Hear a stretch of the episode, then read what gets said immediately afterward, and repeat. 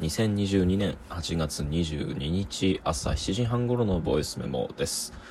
朝になっちゃいましたね。おはようございます。まあ、いつもこの録音上がってすぐ聞いてくれる方は結構いらっしゃいますけど、まあ、朝7時半ってことで、えー通学中だったり通勤中だったり、まあ、その途中、道すからで聞いてくれてるんでしょうか。まあ、今日も一日が始まりましたね。えーお体と朝気温に気をつけて頑張ってください。えーですが、僕は、あの、これから一旦寝ます。あの、最後の力を振り絞って、ちょっとヘロヘロの状態でね、この録音を開始しています。まあ、例によってノーカットでね、一発撮りであげますが、今日は、いつもにも増してグダグダになっちゃうかもしれません。えーっとね、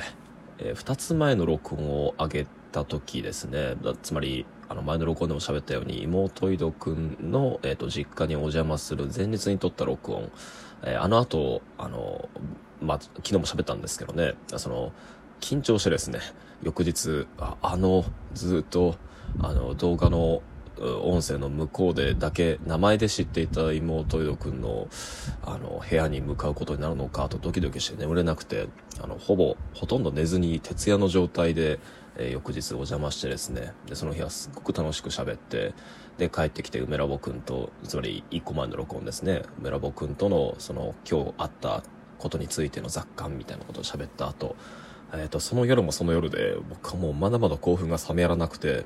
というのも今いろんなことをあれから考えたからなんですよね。で彼の曲を改めて一個ずつ聴き直して、まあ、当時自分があの彼の制作した楽曲を聴いてて、まあ、感じた衝撃だったりそして囚われた謎だったりっていうことについてすごくまた考えが戻ってきて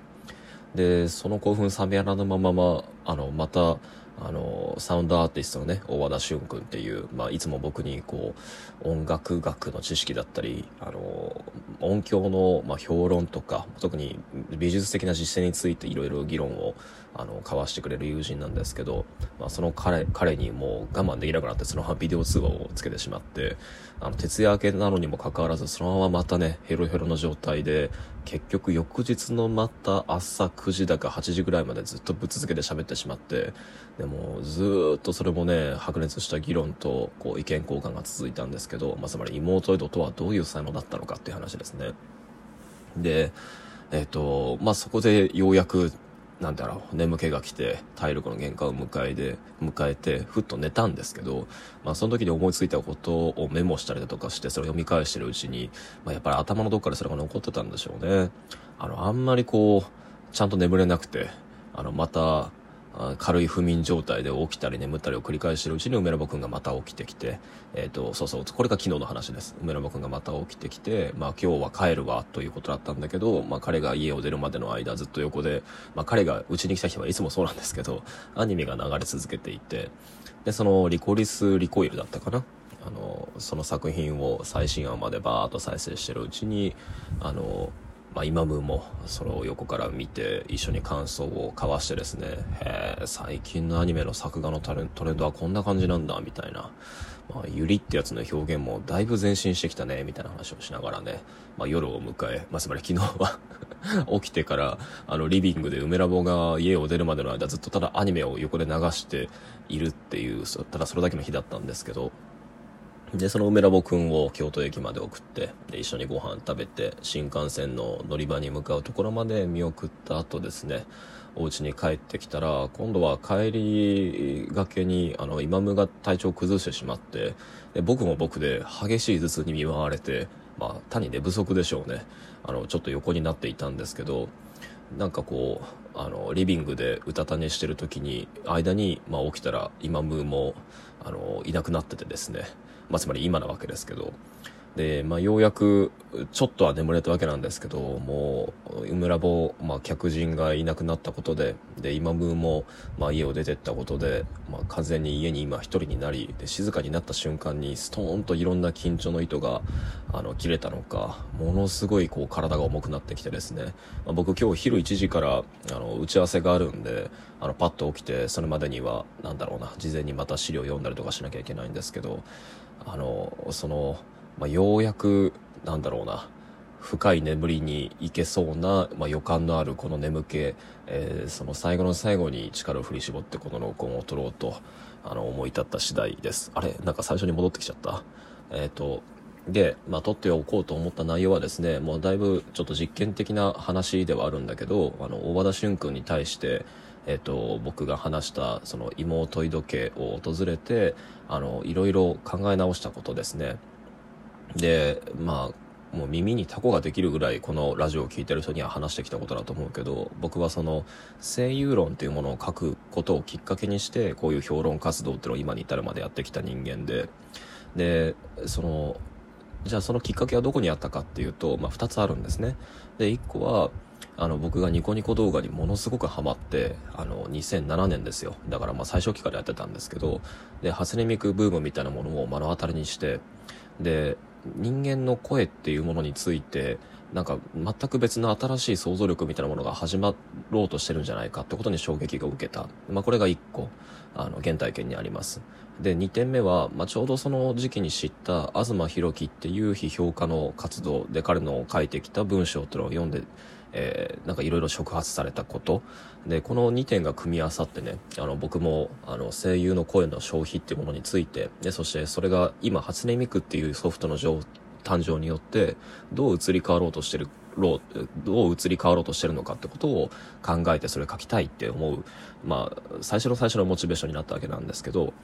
で、まあ、振り返るとですねあの初音ミクの、うん、誕生っていうのはまあ謎めてたわけですよ。一言で言うと、あの、制作者の一人である、開発者の一人である佐々木渡っていう人が、まあ、それまでボーカロードシリーズって、あの、DJ 的な音楽創作実践のための、いわばクロート向けのソフトとして、あの、いろいろ、その、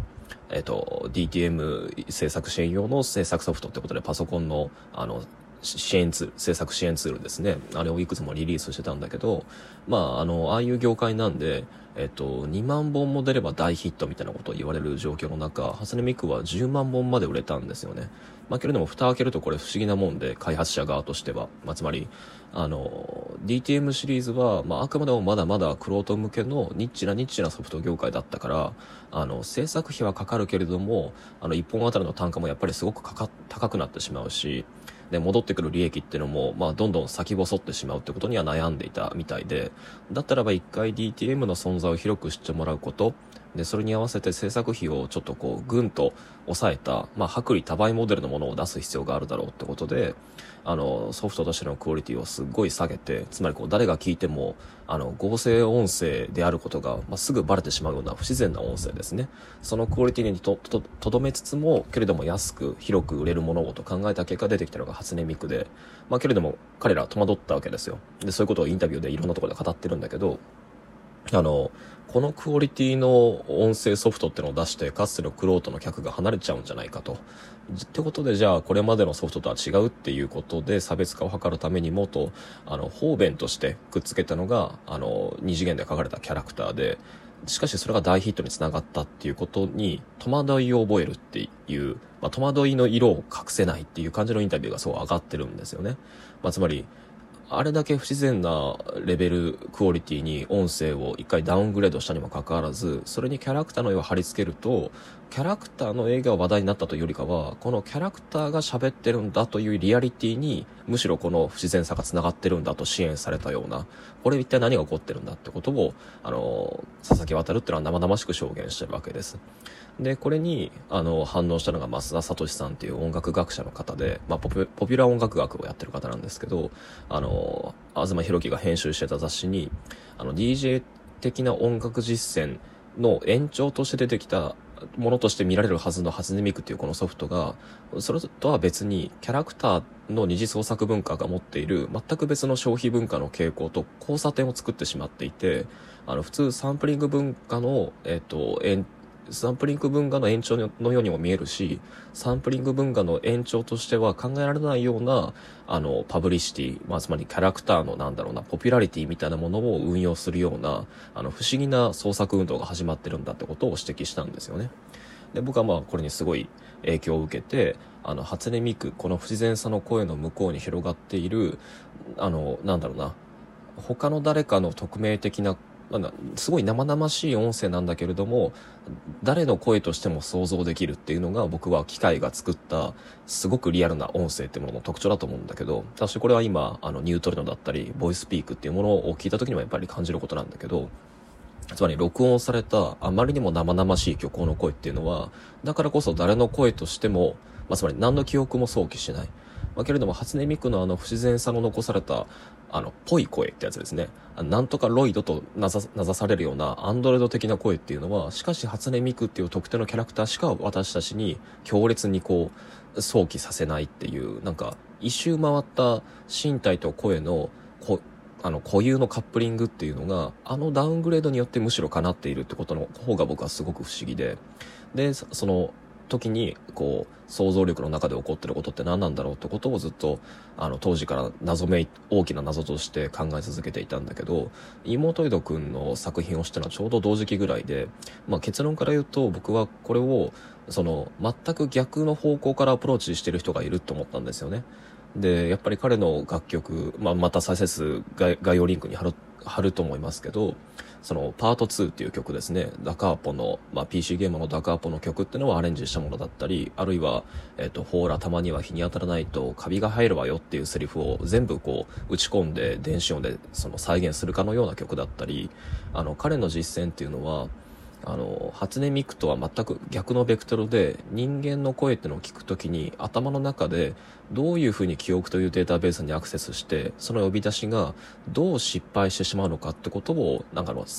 再現してるかのように、なんか見える楽曲がすごく多くて、だから彼は、僕は厳密にやっぱ音楽制作者の側じゃないから、彼のその開発技術としての側面っていうのはやっぱり素人半分の目線なんだけれども、しかし、その声を聞いてる人間の中で起こっているファイル呼び出し作業とその失敗みたいなものについての感受性っていうのはやっぱりこう自分と連続したものを感じるわけなんです。あまたまた。